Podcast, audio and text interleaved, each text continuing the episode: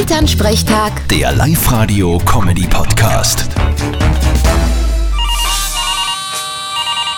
Hallo Mama. Grüß dich, Martin. Sag einmal, konntest dir du vorstellen, dass du fünfmal heiratst? Ich konnte mir aktuell nicht einmal vorstellen, dass ich überhaupt einmal heirate. Ja, ey, weil da nie eine bleibt.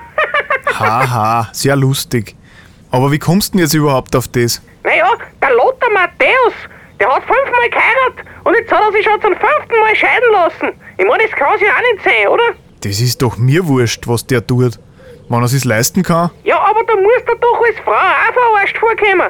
Wenn der gefragt wird bei der Hochzeit, ob er seiner Frau die Treue halten will, bis dass der Tod sie scheidet, und du weißt, wie viele andere der das auch schon versprochen hat. Ja, also ich sehe das pragmatischer.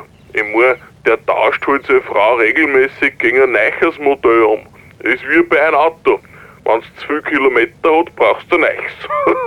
ja, aber der Unterschied ist, dass du für ein gebrauchtes Auto nur Geld kriegst. Bei der Frau zahlst du drauf. Ja, darum hat der Papa nie eine Wahl gehabt. Der hätte sich gar keine jüngere leisten können. bei mir ist da eh wie bei den Autos auch. Ich stehe halt auf Oldtimer, gell?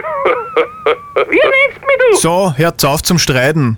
Ein Oldtimer ist oft eh mehr wert als ein ganz ein neues Auto. Man muss halt mehr pflegen. Vierte Mama. Ja, da hast recht. Vierte Martin.